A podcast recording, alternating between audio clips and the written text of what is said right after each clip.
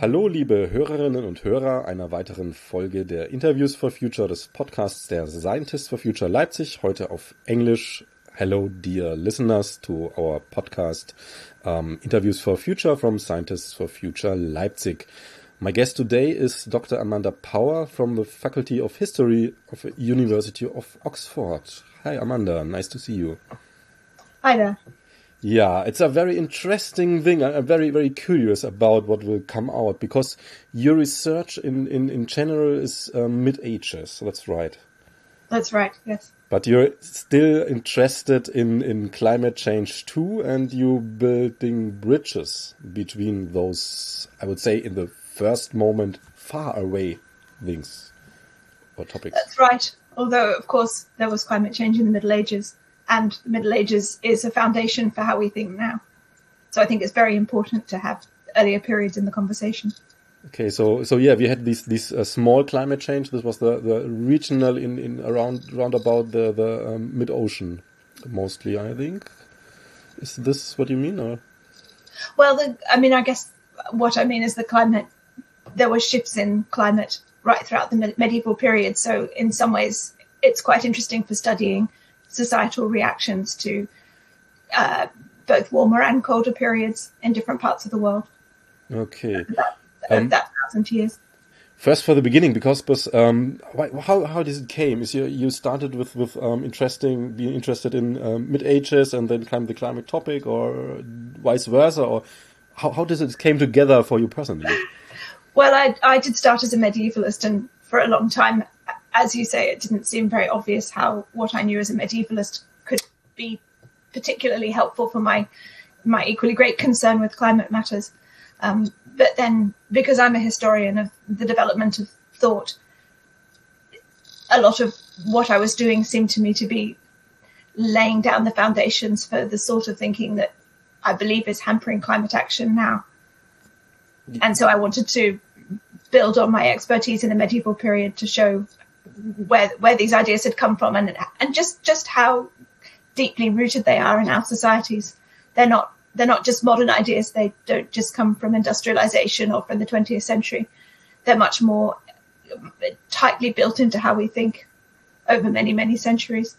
So in general, the way we are thinking, um, talking about things and so on in, in, these kind of modern times and modern thinking, there's much more close to um, mid medieval thinking um, as we know sometimes or as we want maybe. So maybe some christian influences in, in, in our thinking and being or like this.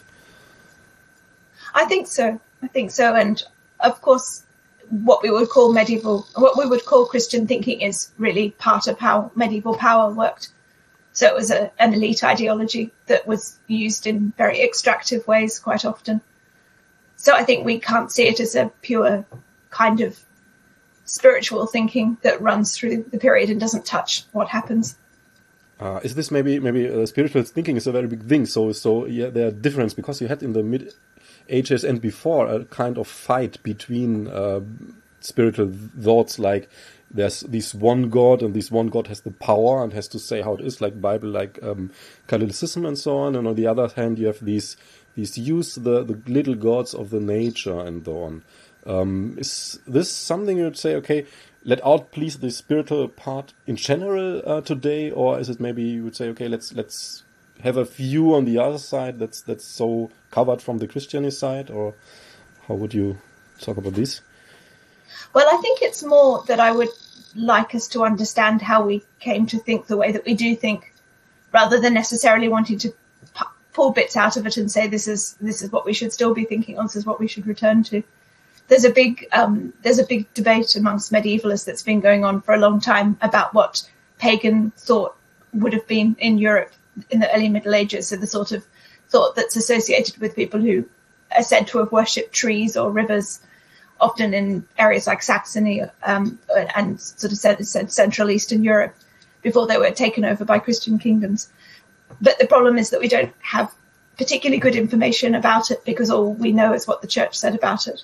So I think what we can take from that isn't so much that there are ways ways of worshipping trees that we could bring back, but more how is it that the church is using the idea that some people worship trees as a way to talk about what should really happen, which is not to worship trees. So I see it as a sort of um, as a way of formulating a kind of rationality that says the more rational thing is to believe in this one God that we administer from Rome, rather than having whatever kind of close connection it is to your local environment that might be summed up as worshipping a tree. Um, so I think the point is we don't know whether people in those regions had these close connections with the environment, but it, it seems that this is the sort of thing that the church doesn't like um, and tends to characterize as pagan.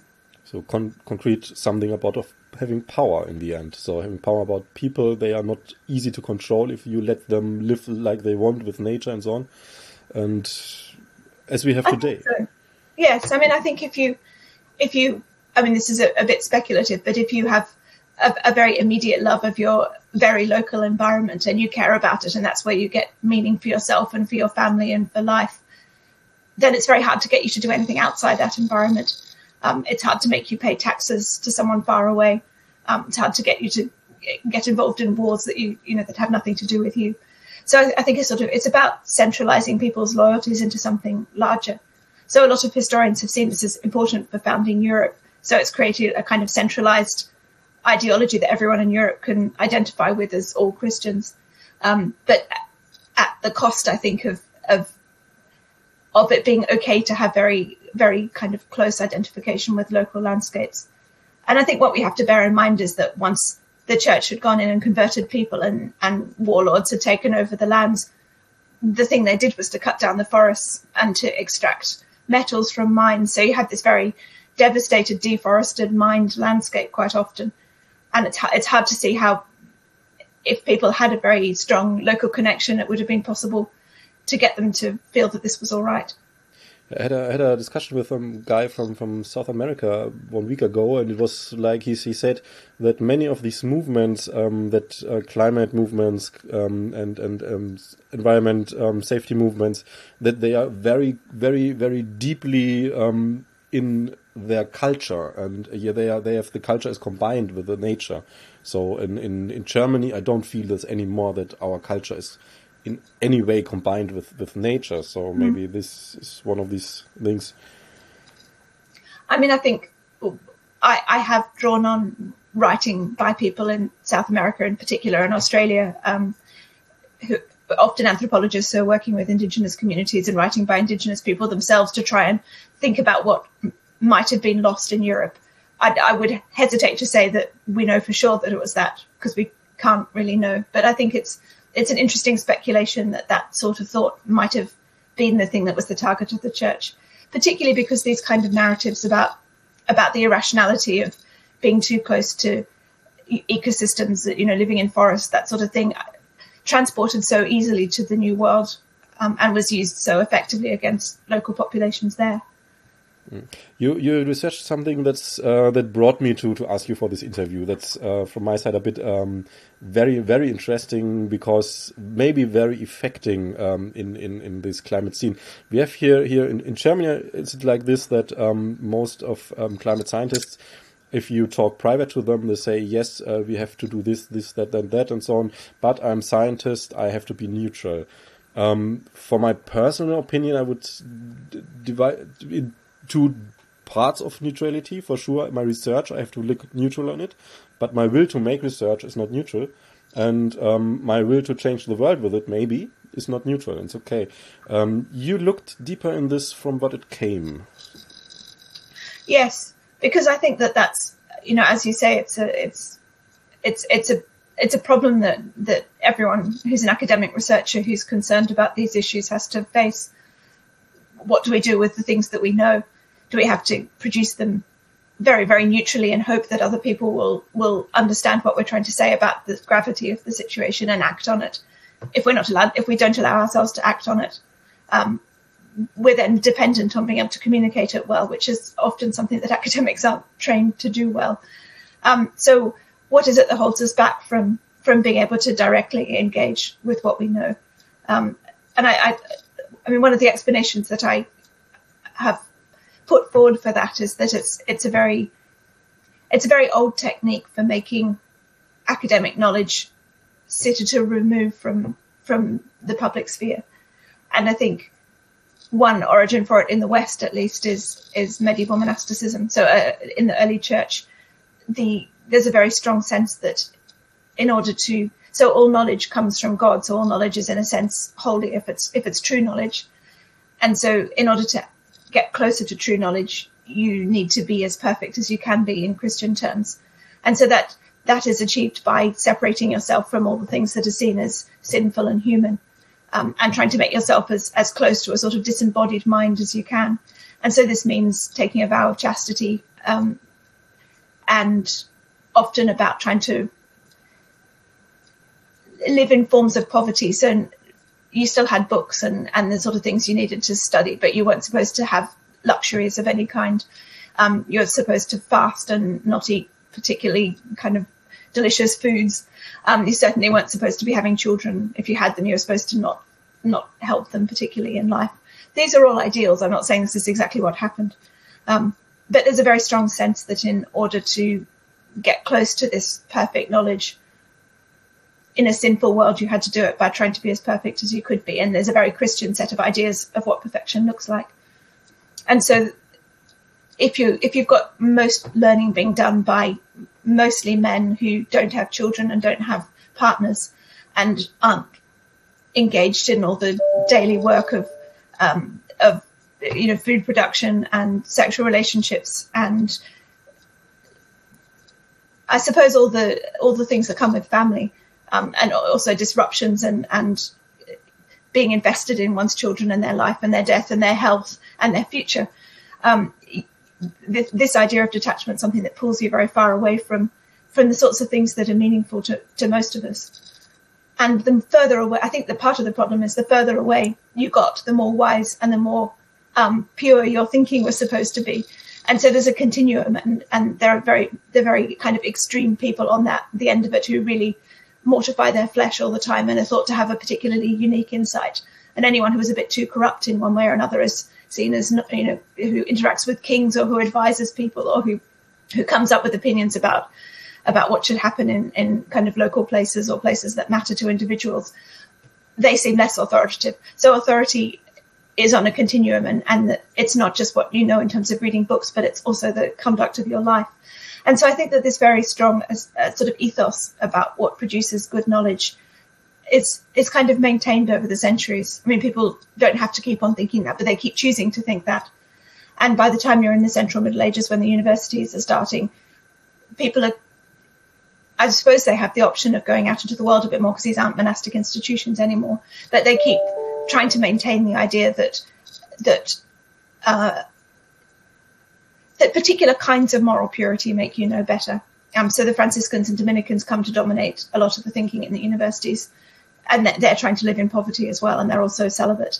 Um, so it's it's a sort of I, I, think I'd like to emphasize the fact it's a continuous choice over time, and when people do get too engaged with things, there is one of the best effective lines of pushback is you're supposed to be unworldly, you're supposed to be pure, you're not supposed to be getting mixed up with kings and their policies. Um, and so it's a sort of it's partly self-policing, but I think it's also insisted on as a sense of if all knowledge comes from God, you have to be close to God to access it. And I think that we tend to assume there's a big shift around the time of the Enlightenment or maybe even the Renaissance that changes things. But that sense that you need to be, if not celibate, certainly a man who has a staff who's looking after children um, rather than doing it yourself would continue through the professionalization of universities in the 19th century. I mean, most intellectuals are, are kind of comfortable men who aren't having to engage in domestic life very much. Um, and I think as we move into the into the 20th century, 21st century, uh, there's a sort of similar idea. The idea that you you would be um, an academic with a family, and the family would be there, visible in your academic life, is still a little bit questionable. It's very recent that that was possible. Uh, so you have a bit uh, the, the, point that maybe um, you have these those those I would say a kind of, of medieval nerds in the end, and um, they were used a bit uh, as tools. So so so as as you if if if the if the knowledge comes from God and and these these uh, nerds I would say um, are the, the the the bringers of this knowledge. They bring it, they they have it then, but they are not the users of it. And you have for sure a big um, in society more powerful um, part of God close people. It's the that's the, the, the rulers in the end, so the lords and so on, and, and, and the pope and all these.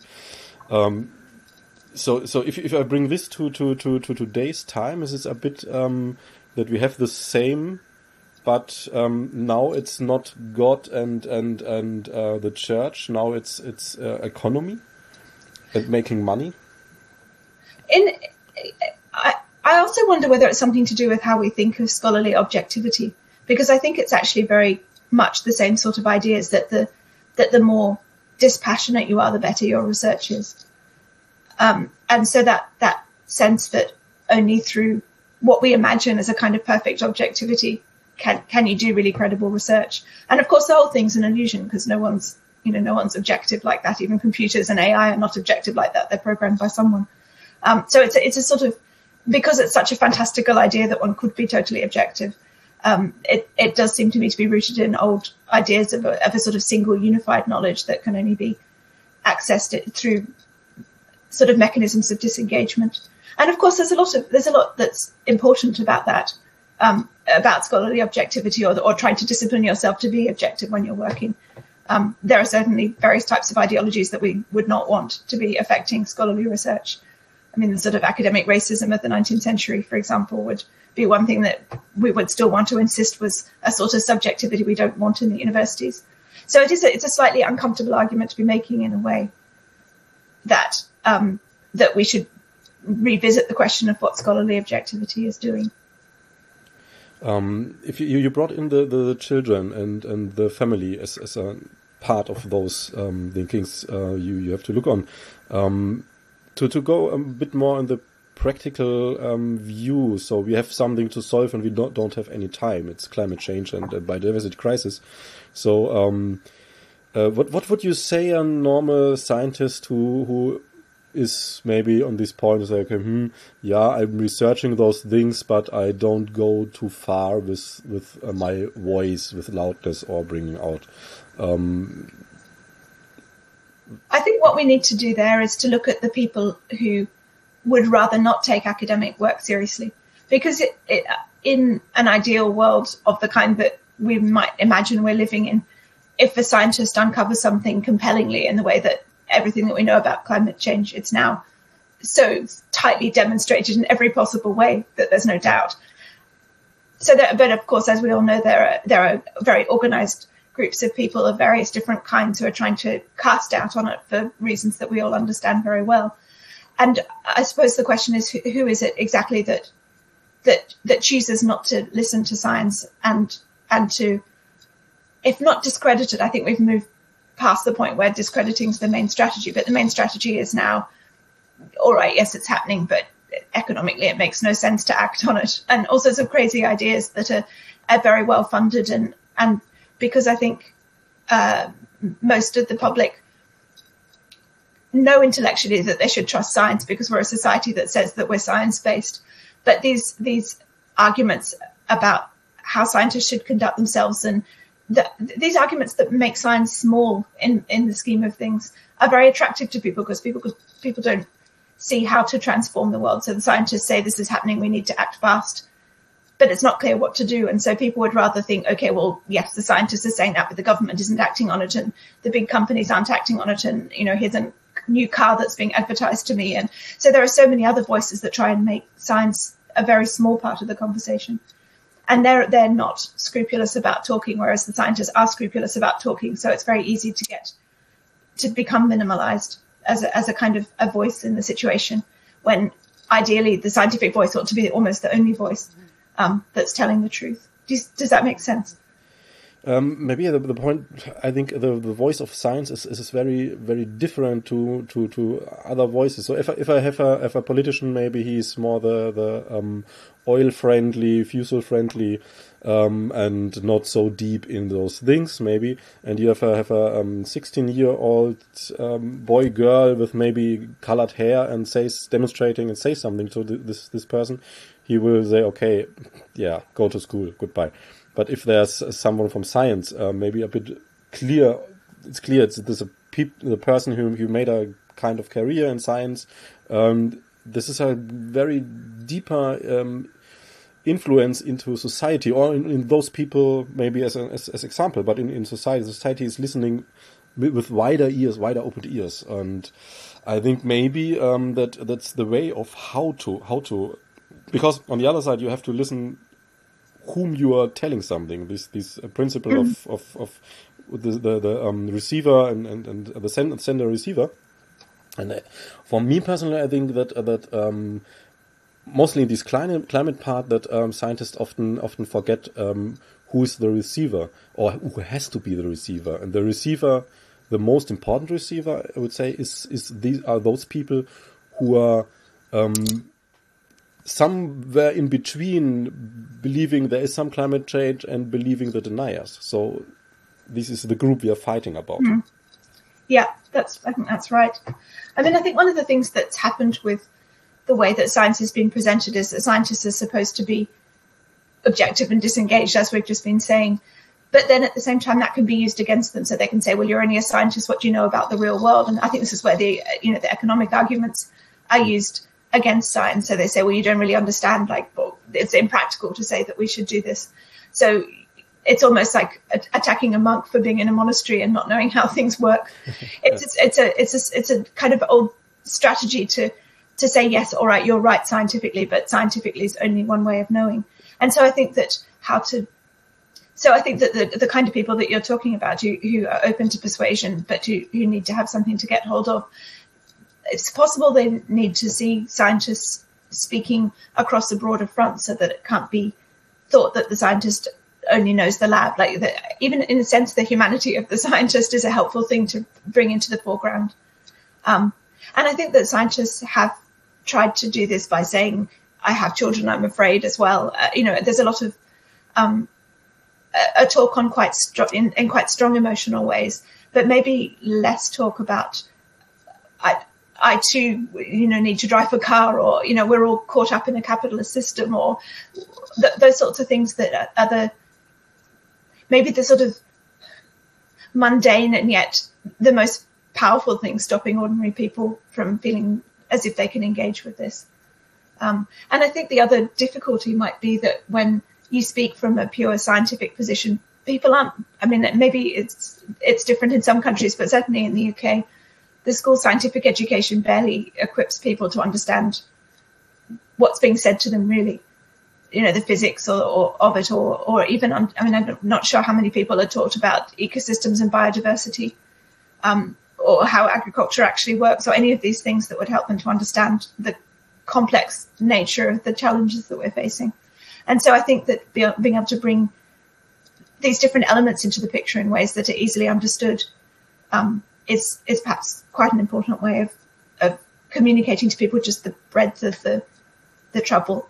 I mean, I think people perhaps um, um, I don't know, perhaps think of scientists as talking about melting icebergs or you know the kind of big streamlined kind of ideas that have been popularized like polar bears and and you know rising oceans and things that are quite hard to understand but because scientists have been removed from talking in terms in, in sort of economic and human and daily life terms yeah, that's what I say. I, I don't know if, whether that's how it seems to you as well. Is kind of living in this high tower of science um, with less contact to the real world, and the real people's sorrows. Um, but I think maybe it's possible to, to back, come back. Um, it's for sure scientists can can show in, in which way ever that they are part of, of this real world. Maybe maybe going to, to demonstration or like this, going there visible, or maybe taking their children with them to to some some interview. So they say, okay, I'm not only here as a scientist. I'm here as a mother, as a father, and um, every mother, every father knows only by hearing I'm here as a mother. So okay, you you changed changed um, clothes full of mud and you do this so it's cl- very close to real world then with only a few mm. sentences or a few steps and um, it's it's difficult for sure. For it's uh, maybe maybe a very very interesting difference. I don't know between Germany and and, and England and Great Britain. Um, that maybe the kind of of, of uh, the, the the society talks about those things could be different. We have in Germany the same. The scientists are a bit in their tower for sure. Um, but there are a few things I wouldn't go with you because maybe maybe it's here a bit different. So it was maybe a bit too far away. Um, but we don't have have a worldwide um, um, known universities. You have them in, in England, so maybe it's there a bit uh, different or. I also think uh, in England at the moment there's, or in the UK at the moment, there are pretty active political and media forces that are working in ways that I think are more extreme than in Germany, that are working to to make this make it very very hard to get a climate message across the, the BBC is a problem because for a long time it's had this idea of balance, which has meant collecting lots of opinions, regardless of whether they're worth talking about or not, and trying to get a centre ground between them. So and that's been treated as the most respectable way to talk about climate change, even though it's been very harmful. So you mean you mean this kind of balance that you have um, 999 people say it's it's clear climate change, and then you have one it's not, and both get 10 minutes in in TV. Yeah, TV, yeah. exactly that kind of balance. This we or unbalance in the end. yeah, this we have too. It's um, what do you think about those? Um, we have we have in Germany, you, you have in in UK surely too. Um, some some kinds of groups they go a bit uh, from climate groups they go a bit uh, far away from only demonstration, only only um, talking, interviews and so on. It's as two examples. One is um, called Aufstand der letzten Generation. It means um, resistance of the last generation. They mean themselves because we are the last generation who can can can change it or not.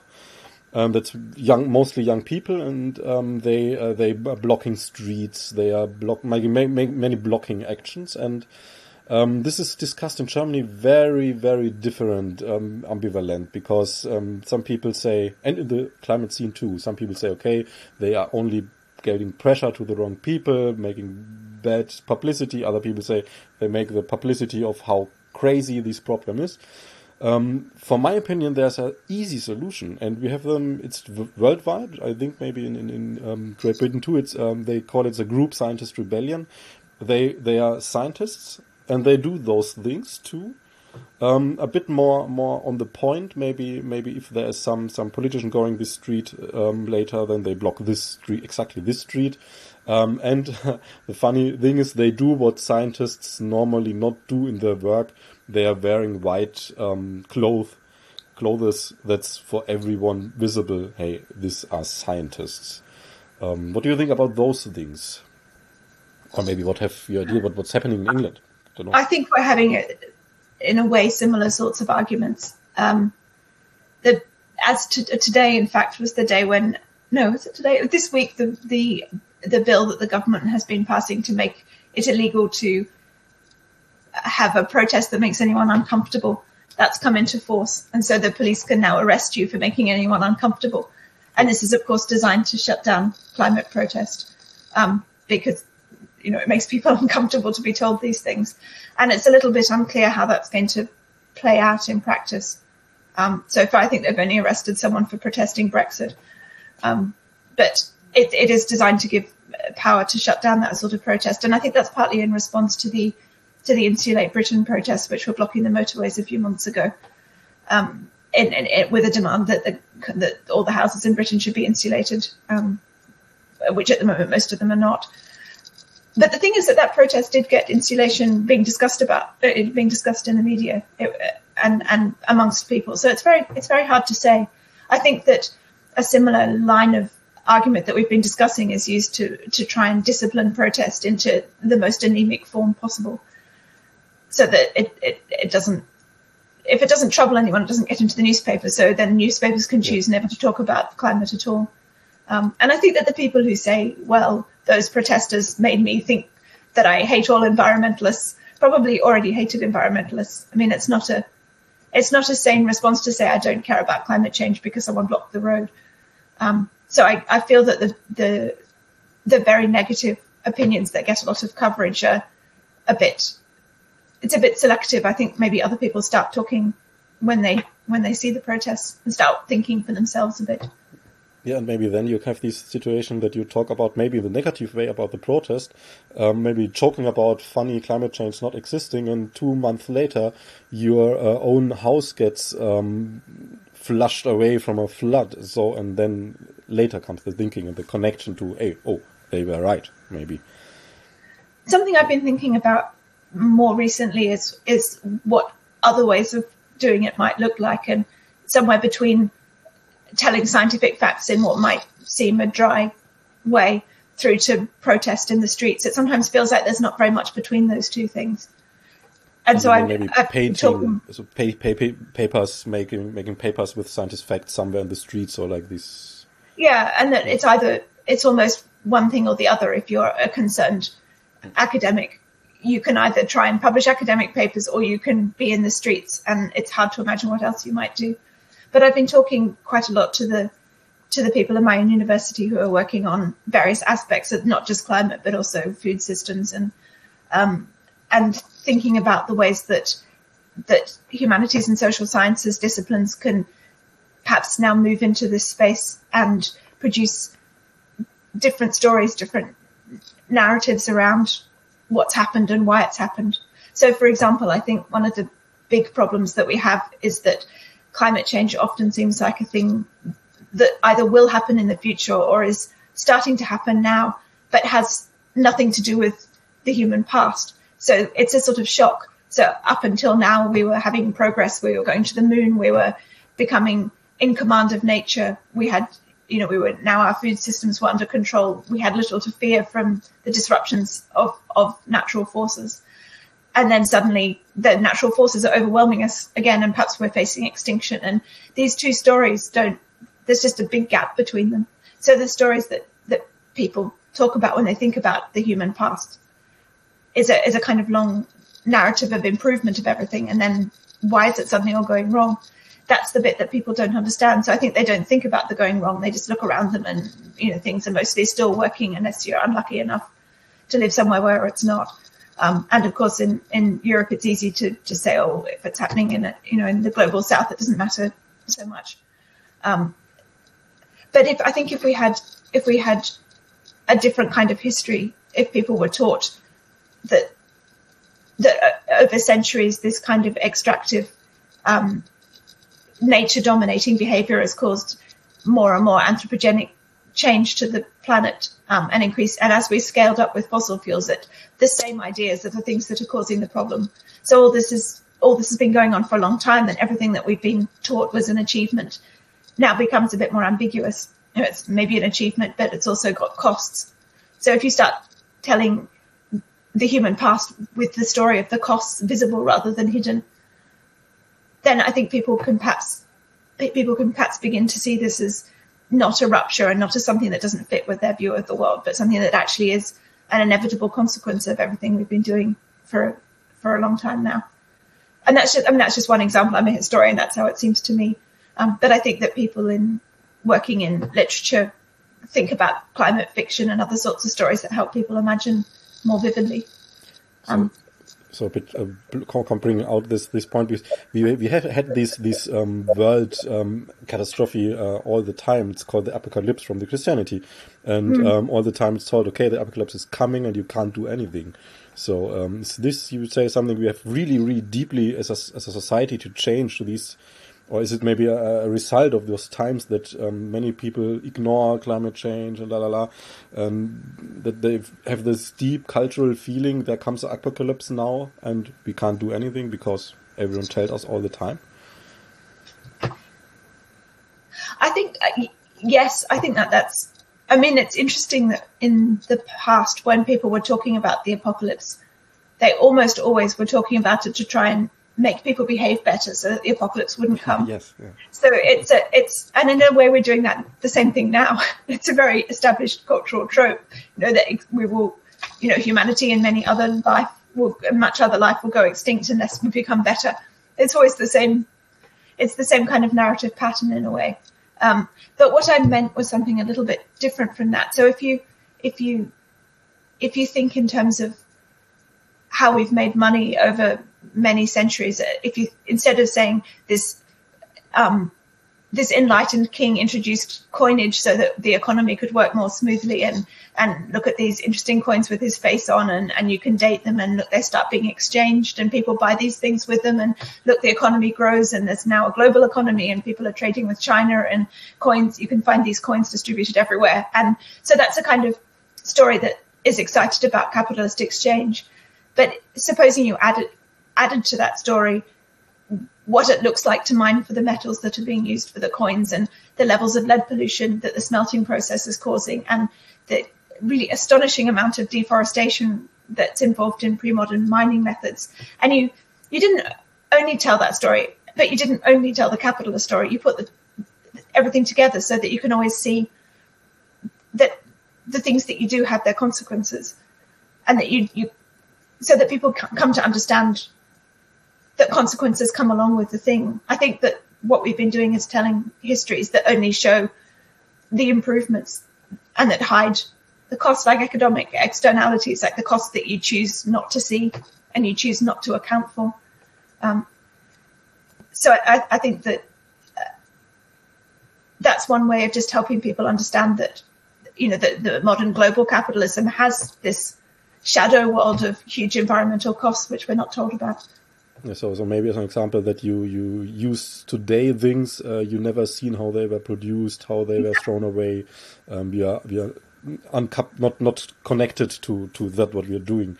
So buy a cloth from from us from China and throw it in the waters of Africa. So in the end, and in in older times it was much more close. So I, if I throw it away tomorrow, I don't have a shirt. Yeah.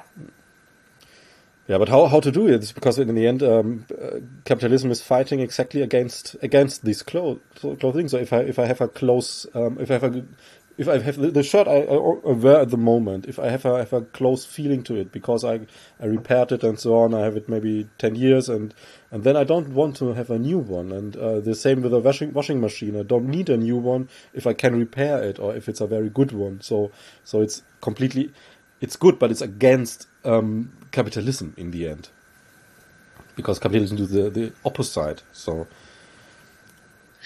yeah, I mean, I I feel that all these things are pretty desperate struggles at this stage, um, but I I in order to remain optimistic enough to keep trying to think about what we could do, I I am um,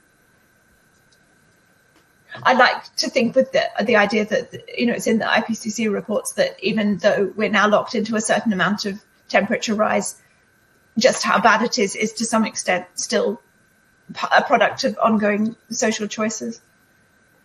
Um, and of course, there are there are tipping points and all the various other possibilities that would negate these sorts of actions. That I think we can only we can only do our best where we are. Um, but I th- also think that people's minds can change if they have different information and more of it. And if it becomes as, I mean, I think that the thing that the fossil fuel companies anticipated in the 1970s was that there would come a point where it would become impossible to deny that this was going on. And then they would need different strategies. So they're, they're very well prepared for how things are now when it's no longer possible to deny what's happening and who caused it. But I think for the rest of us who haven't been thinking quite in those terms, it is now should be recognised as an op- you know a dark opportunity, but an opportunity when it it's now hard for most people to see that this isn't happening. And as you know, in the in the in the not very many years to come, I think it will get even harder to to close your eyes to it, and and maybe then people will want to understand better. Um, and it seems to me to be a little bit of a race against time because we can see in many countries uh, this authoritarian turn as money goes into producing as fossil fuel money goes into supporting much more authoritarian political figures who, as has just happened in England, want to shut down public dissent. Um, so it seems to me there's still time now to try and ha- make different ideas go around. Um, and it seems particularly urgent to do it partly because of what's happening to the climate, but also partly because of the fast changing political situation and this kind of turn to sort of right wing authoritarian fossil capital governments around the world. So maybe that's a bit metaphoric told. Um, so if, if you have the, the, the, all the things we have to do to solve climate problems, the problems they are there and so on, a bit covered by uh, like kind of shape, and um, the most most I think the, the most climate um, action people from from science and not mostly from science uh, try to uncover it and try to uncover it and try to uncover it and, and it's very very hard to uncover it but um, so so it sounds for me a bit like like that would be not a bad idea to to more get in the direction filling the the the covered part with more clear things because climate change will uncover it itself surely in the next years. So. Yeah, I mean, to, to my mind, I think it already has. I think the public conversations changed a lot. I think before the pandemic, it was already beginning to change mm. with the school strikes and things. It's not clear quite what's happened with that now. But I think more people are aware of it, but I think that they don't they don't know what to think about it. And so one one possibility is to lay all our hopes in in transformative technologies, um, which I suppose is you know maybe people who are concerned now by electric cars, even though that has its own environmental costs.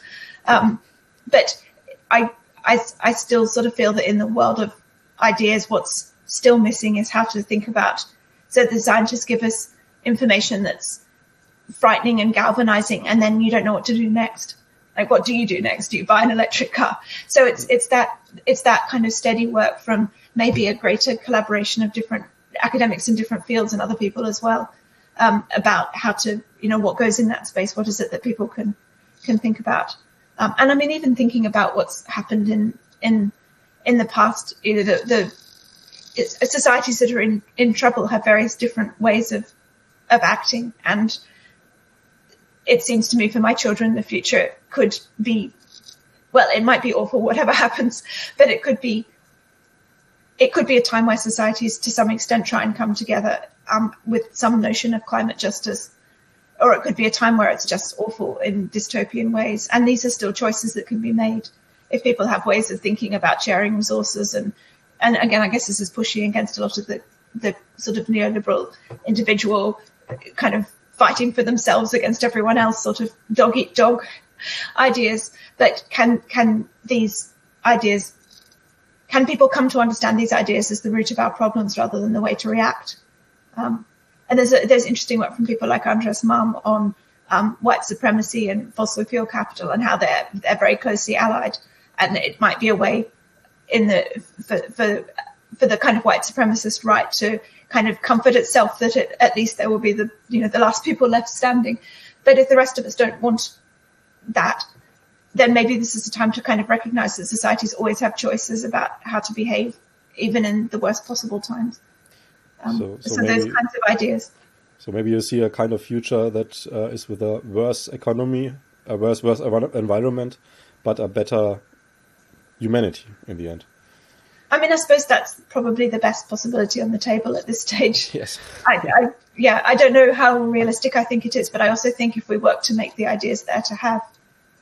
Yeah, um, at, the, at, the, moment it goes much more in the direction of war. It's so so yeah. so so stupid. If you, as you see that um, this week the NATO um, decided to to to give much much more money for for for weapons, not for Ukraine but for themselves. And but if we have a clear thing, there's there's there's um, there's uh, Russia and the NATO, and Russia has 60 billions every year, and um, NATO has the, the, the hundreds of it. So so we don't need any tank more as NATO to buy, but um, exactly. So this, this, uh, as I've thought, for, for sure, it's sure that that comes a, a if a war comes like this, that the first effect could be like this. The same, maybe you've heard about that um, Germany wants to um, uh, invest hundred billion um, euro in in our Bundeswehr, in our army, um, to resist against a maybe Russian attack. It's stupid. We have NATO, so. Mm it, it, remembers me a bit. I'm, I'm, not, not, not historian, so maybe I'm wrong, but it reminds me a bit of this that um, when the pestilence came and they started to slaughter the Jews. So, so it's it's a it's a non-solution solution. Yeah. Is, it, yeah. Is there, and I mean, we should perhaps not just think of fossil fuel capital, but also the military-industrial complex. Um, which were also in America particularly, I think, were very quick to realize or quick to accept what the climate scientists were telling them and to act on it and to, you know, to plan accordingly at the same time as denying it publicly.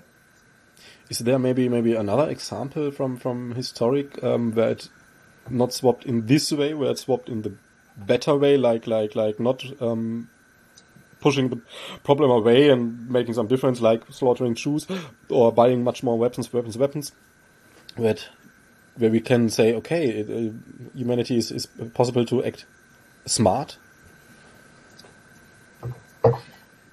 Uh, some of it's sort of speculative, but there, one of the things that medieval historians are very interested in what is what happens after the fall of the Roman Empire. And for a long time, that's been seen as a sort of collapse of civilization into a kind of barbarism out of which emerged European kingdoms a bit later. But some of the some of the recent thinking has been suggesting that perhaps once extractive empire goes away, there's a kind of maybe a rewilding, but also that communities maybe become a bit smaller and, and maybe become self self governing in ways that are, are, could be better for the people living in them. Um, and there's there's some archaeology that suggests that people seem to be healthier in this period, and, and skeletons were bigger, suggesting that that kind of ordinary men were taller after the Roman Empire okay. finished than before when they were kind of effectively enslaved, working on in, in big plantations for Roman aristocrats. Um, it's it's the problem is that a lot of the so one of the one of the other accusations against the pagans is that they they have egalitarian decision making processes and they don't have they don't have single rulers and the missionaries the, the monks who are writing about them think that this is terrible this is bad like like worshipping a tree it's also bad not to have a clear leader and not to have a hierarchy um, and so again i can't we don't really know whether that's how things actually were for those communities, but it's possible that what we're seeing is, is the traces of kind of locally invested communities that have more egalitarian ways of living that that might emerge in times where central government's less strong. Um, and I, I think that certainly what we don't see is that kind of dystopian Wild West stuff that we, you know, the sort of Mad Max world. Yeah. That's not what's happening. Yeah, that's good to see in a movie, but not to live in. Indeed. that's. Uh, yeah, so uh, interesting, interesting. We can, I would say, we can can talk a few hours longer, but there's maybe not the time. So, is, if there's something um, I missed, or maybe you really want to bring on the table, so if it's maybe you want to greet someone in Germany, or um, bring some topic on it, or like you want. So, I will give you an open slot now. well, I suppose I'd just like to come back to the the ways that I think that humanities and, and some of the, I mean, many social scientists are already, I don't know whether this is the same distinction as in, in Germany, but many of the disciplines that haven't been involved in at, at, the forefront of talking about climate, I think it, it would be good for scientists to in, invite people working in those areas to, to join in trying to think uh, about ways to communicate beyond the academic world and to communicate and to build ideas about society that so not just us telling science in an easier to understand form, but everyone together thinking about what might happen and how to make it happen in better ways. Um, sort of ideas about human tipping points um, that Tim Tim Lenton in um, in Exeter has been talking about. You know, how do you make these human tipping points better? Um, so th- those kind of alliances seem to me to to be quite important um, to try and build if we can just to broaden the base of people who are working on this. And in a sense, not to leave the scientists alone to have to deal with this by themselves, but to have more support from the rest of the university community. So if you call yourself a scientist for future, you don't have to be a natural scientist. You have to be someone from the academic world. And yeah, this, this sounds good. It's, I would say, a good, good ending. And um, yeah, so thank you very much for this interview. Well, thank you.